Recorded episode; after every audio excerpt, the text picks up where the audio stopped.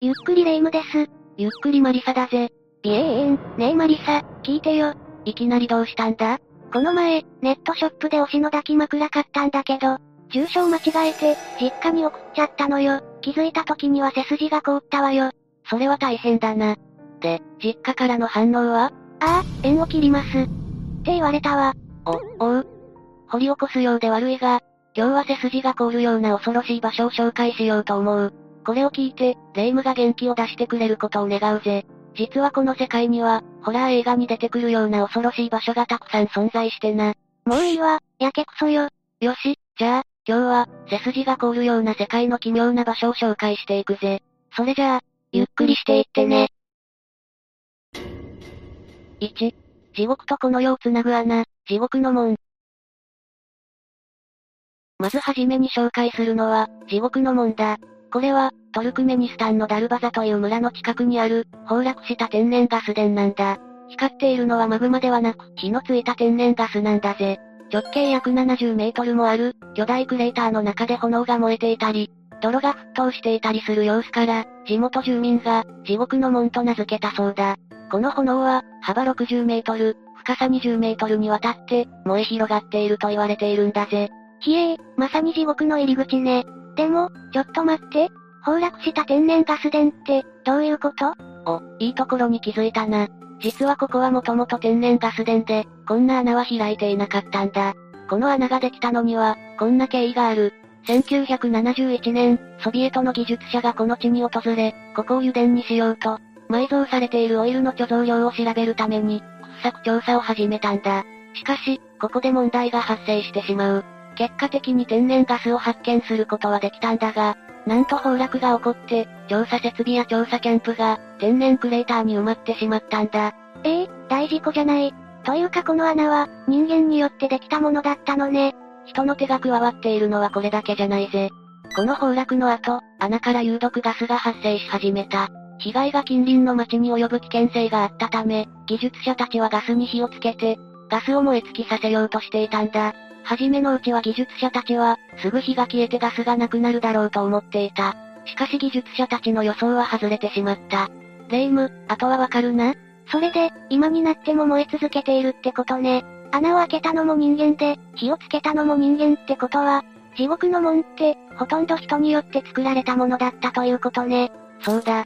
地獄の門の壮大な景観は、いくつかのアクシデントが重なった形で、人間によって作られたものなんだ。地獄の門っていうから、何か神秘的な生い立ちがあるのかと思っていたけど、意外と現実的なものだったのね。それにしても、アクシデント起こりすぎな気もするけど、神秘的なものではないにしても、この平坦な砂漠にぽっかりと開いているその姿には、この世のものではないような不気味さを感じるぜ。2、海に浮かぶ奇妙な構造物、マンセル要塞。2番目に紹介するのは、不気味な廃墟っぽさを漂わせる、マンセル要塞だ。これらの構造物は、第二次世界大戦真っ只中の1942年に、イギリス軍によって建設された海上の要塞なんだ。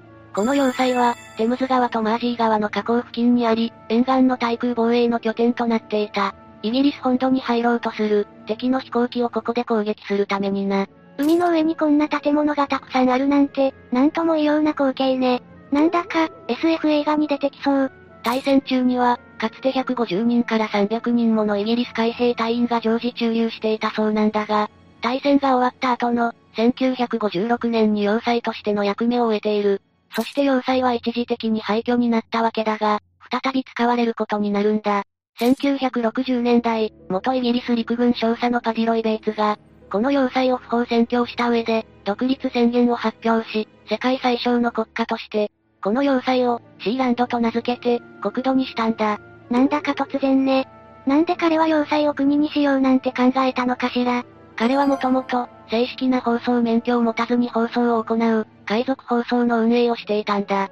それでイギリス放送法違反で訴えられてしまった。そこで運営を続けるために、イギリスの法律の手が届かない。当時、イギリスの領海の外にあったこの要塞を拠点にすることを考えたようだ。そうだったのね。海の上の要塞を国にしちゃうなんて、なんともロマン溢れる話ね。それで、今はこの要塞はどうなっているの？今もこの要塞は、シーランドの国土として存在し続けているぜ。ただ、老朽化が激しく、国土が壊滅しかけたことは何度かあるんだ。2006年には老朽化した発電機から火災が発生。シーランドは半焼して、国土は壊滅的な被害を受けた。2012年にも、発電機が発火して大部分が燃えてしまうという事故が起こっているんだ。小さい国だから、発電機の事故だけで壊滅しかけてしまうのね。発電機の事故が重なったこともあり、現在では太陽光発電と風力発電に切り替えたようだな。これで一安心ね。夢とロマンの要塞国家、いつか行ってみたいわね。3. 世界で最も幽霊の出る城。リープ城。お次は、世界で最も幽霊の出る城と称される、リープ城を紹介しよう。この城はアイルランドのオファリー州にある、建設された時期については様々な説があり、13世紀から15世紀の後半までの間と言われているな。幽霊？どんな幽霊が出るのかしら？興味津々だな。ここでは赤いドレスのレッドレディと、礼拝中に命を落としたブラッディチャペルの幽霊が有名だ。レッドレディはその名の通り、赤いドレスを着た女性の霊で、探検を持って廊下を歩いていたと報告されている。ブラッディチャペルの幽霊は、ブラッディチャペルと呼ばれる礼拝堂に現れる神父の幽霊で、頻繁に目撃されているらしいんだ。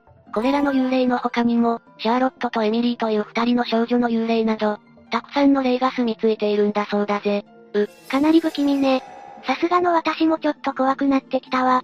なんでこの城にはこんなにたくさんの幽霊が出るとされているの？かつてこの城に住んでいたのは、オキャロル一族という一族だったんだが、激しい家族の闘争があったことが原因なんだ。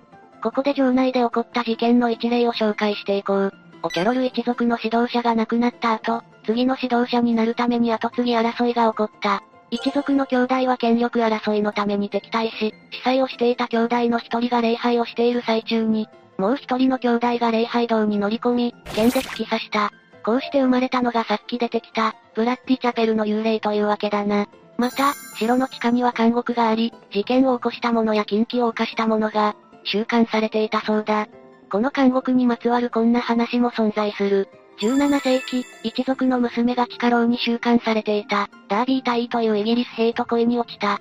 彼女は彼の脱獄の手助けをしたんだが、一族の兄に見つかってしまった。とっさにダービー隊は一族の兄を視察してしまった。その後、一族の娘はリープ城を継ぐことになったんだが、そこで恐ろしい体験をしてしまうんだ。彼女は家にいる時に、肩に手を置かれた感触があり、見るとそこには羊ほどの大きさで、こちらをじっと見つめる黒い影があって、死体のような腐った匂いを漂わせていたそうだ。そんな調子でこれらの事件がほんの一例に過ぎなくなってしまうほど、この城内ではたくさんの事件が起こっていて、たくさんの人が亡くなっていることが、たくさんの幽霊が出ると言われる理由だな。最も幽霊が出る城と言われるのは、この城が悲惨な歴史を持っているからだったのね。今はこの城はどうなっているの？今も人が住んでいて、現在はミュージシャンのショーン・ライアンという人物と、彼の妻が個人的に所有して住んでいるようだ。ええー、世界一幽霊がいるなんて言われる場所に住むなんて、すごい度胸ね。しょっちゅう幽霊に出くわすんじゃないかしら。そうだな。幽霊を目撃するたびに気にしないように、自分たちを騙しながら生活しているに違いないぜ。4. 川面に突如現れる黒い穴、ヤコブの井戸。4つ目に紹介するのは、ヤコブの井戸だ。これはアメリカ合衆国、テキサス州の丘陵地帯、テキサスヒルカントリーを流れる、サイプレス川の川底にある水中洞窟だ。この洞窟の入り口は3.7メートルあり、深さは川底の入り口から、9.1メートル垂直に下っていて、一番深いところで37メートルもある。こんな細い入り口から37メートルも繋がっていると思うと、なんだかゾッとするわね。洞窟はそこで終わっているのかしら？いや、洞窟はその奥にもまだまだ繋がっているんだ。洞窟内は日本の主要な通り道があって、一つは入り口から約1300メートル、もう一つは300メートルの長さで繋がっていることが、洞窟潜水による調査でわかっている。そんな奥まで潜るなんてすごいわね。途中で帰りたくなったりしないのかしら確かに、暗い水中洞窟の中を泳ぎ続けるなんてすごい精神力が必要だろうな。実は、洞窟に潜って戻れなくなり、帰りたくても帰れなくなってしまった人たちが何人かいるんだぜ。うわぁ、怖い怖い。ヤコブの井戸は、観光地として人気で誰でも泳ぐことができ、現在、趣味で潜るレクリエーションダイビングは禁止されているものの、ダイビングの経験が浅いダイバーたちにとってもかなり魅力的なスポットなんだ。アメリカ合衆国、テキサス州ヒューストンの日刊新聞、ヒューストンクロニクルは、ここで、今まで22人がスキューバダイビングで亡くなったと報じている。そのため、ヤコブの井戸は、世界で最も危険なダイビングスポットの一つとまで言われているんだぜ。こんな危険な場所なのに、普通に泳げるってどういうこと？なんか対策はしているのかしら？一応ここを訪れる際にはルールがあってだな。水泳選手の経験がない限り、洞窟に飛び込んではいけないとか、泳ぐときはシューズを履かなければいけない、とかの決まりはある。ネットで動画を見ていると、崖上から宙返りして飛び込んでいる動画がたくさんあるから、どれくらいの人がルールを守っているかは定かではないがな。あと対策としては警告の書いた看板だな。洞窟の奥深くに潜っていくとこんな警告がある。止まれ、あなたの命を守れ、この先に進むな。このような水中洞窟でインストラクターを含めた、300人以上のダイバーが死んだ。ダイビングのためにはトレーニングが必要だ。洞窟ダイビングには、洞窟訓練と、洞窟の装備が必要である。洞窟訓練と、洞窟危機なしでは、ここで死ぬかもしれない。それはあなたに起こるかもしれない。この洞窟には死んでいるような価値は、何もない。このポイントを超えてはならない。こは、こっちはさすがにみんなルールを守りそうね。でもスリルを求めている人たちにとっては、逆効果かも。ヤコブの井戸ではとても幻想的な光景が見られるから、潜ってみたくなる気持ちもわかる。しかし、同時に危険もあることを忘れてはならない。深く潜ったダイバーには、下へ足を引っ張られるようだった。と言っている人もいるようだ。もし、ここに訪れるときは絶対にルールを守らないといけないぜ。5、鳥が大量自殺する謎の村、ジャケンガ。お次は毎年、たくさんの鳥が謎の大量死をする村、ジャケンガを紹介しよう。ジャケンガは、インドのアッサム州にある村だ。この村では1900年代頃から、毎年9月から11月頃にかけて、鳥の大量死が発生している。それも病気になったり、飢えたりして弱って死ぬのではなく、木や家などに急に突進して死んでいるんだから、かなり不気味だ。突進して死んでいくなんて、まるで自分から死にに行っているようね。なんで、こんな奇妙なことが起こるの？それはあまりよくわかっていないんだ。調べてわかっているのは、この現象が起こるのが、9月から11月の終わり頃までの間ということ。死んでいた鳥の種類は、現地に生息している鳥から、渡り鳥までを含んだ、44種類だったということくらいだな。この大量死の原因についてまず疑われたのが、鳥インフルエンザなどの病気だったんだが、特に病気は確認されなかった。次に、この地域で秋頃に発生する、濃霧が影響しているのではないかという説が浮上した。毎年この地域では、秋のモンスーン期に入ると、季節風によって濃霧が発生することがある。その霧が視界を悪くして、鳥たちの判断能力を失わせ、方向を見失った鳥たちが、あたかも自殺のように、墜落死するのではないかと考えられたんだ。しかしこの説にはいくつかの疑問がある。まず、同じような気象条件が発生するのは、ジャケンガ村だけではないことだ。なぜこの村でだけ、ピンポイントに大量死が発生するかについての説明ができない。また、ジャケンガ村に墜落死する鳥は、周辺に生息しているものだけでなく、渡り鳥も含まれていることだ。長年の本能で安全なルートを知っているはずの渡り鳥が、判断能力を狂わせるような濃霧が発生するルートを、わざわざ選んでいることはおかしい。どうして遠くに住んでいる鳥たちまでもが邪剣が村まで来て、謎の墜落死を遂げるんだろうな。完全に謎ね。こうなると、邪剣が村が呪われているとしか考えられないわ。実は鳥の大量死が発生しているのは、邪剣が村だけではなく、事例は世界各地にある。このように突進して死ぬ事例は珍しいがな。そうだったの？他の事例での原因はわかっているのかしら？残念ながらそれもわかってないんだ。説としては電磁波や 5G 電波、竜巻が言われているな。あとダウンバーストなんかが原因だとする説もあるぜ。ダウンバースト？なんだか強そうな名前ね。ダウンバーストは積乱雲から発生する、冷えて重くなった空気が、勢いよく地面に吹きつけられる現象だな。ダウンバーストの風速は、通常、秒速20メートル前後なんだが、条件によっては、秒速50メートル近くなることもあるようだ。コンクリート製の電柱、18本をなぎ倒した被害例もある。これに鳥たちが巻き込まれて、障害物に衝突して死んだと考えたんだろう。どの説も邪剣が村の現象を説明するには無理がありそうね。私もそう思う。これはますます、邪剣が村に何かあるとしか考えられなくなるな。原因が一刻も早くわかることを願うぜ。6、無数の十字架に埋もれた丘、十字架の丘。最後に紹介するのは、十字架の丘だ。この丘があるのはリトアニアの北部、国内第4の都市である、シャウレイの北12キロの地点で、ここは巡礼地でもあり、観光名所でもある。ここにある十字架の正確な数は判明していないようだが、およそ5万本だと推測されている。すごい数の十字架ね。こんなにたくさんの死者が埋まっているのかしら。だとしたらどうしてこんな超満員のお墓ができたの？正確にはこれは死者を祀るための場所ではあるが、お墓ではないんだ。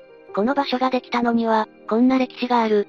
この丘があるリトアニアは、現在のポーランドの北に位置する国で、ローマカトリック信仰の人が多い。1795年、ポーランド・リトアニア共和国の領土が、周囲の3つの大国、ブランデンブルク・プロイセン、ロシア帝国、オーストリアによって奪われる、第三次ポーランド分割が起こり、リトアニアはロシア帝国の領土下に置かれることになった。そしてポーランド人とリトアニア人は、ロシアに対抗して放棄を起こしたんだぜ。しかし放棄は失敗に終わってしまい、犠牲となった反乱兵の家族が、彼らの遺体の代わりに十字架を丘に建てた。これが十字架の丘の始まりだ。1918年、リトアニアは独立を回復した。その頃、十字架の丘は、リトアニアが独立に向けて戦っている間に、犠牲になった人々や平和のために祈る場所になっていた。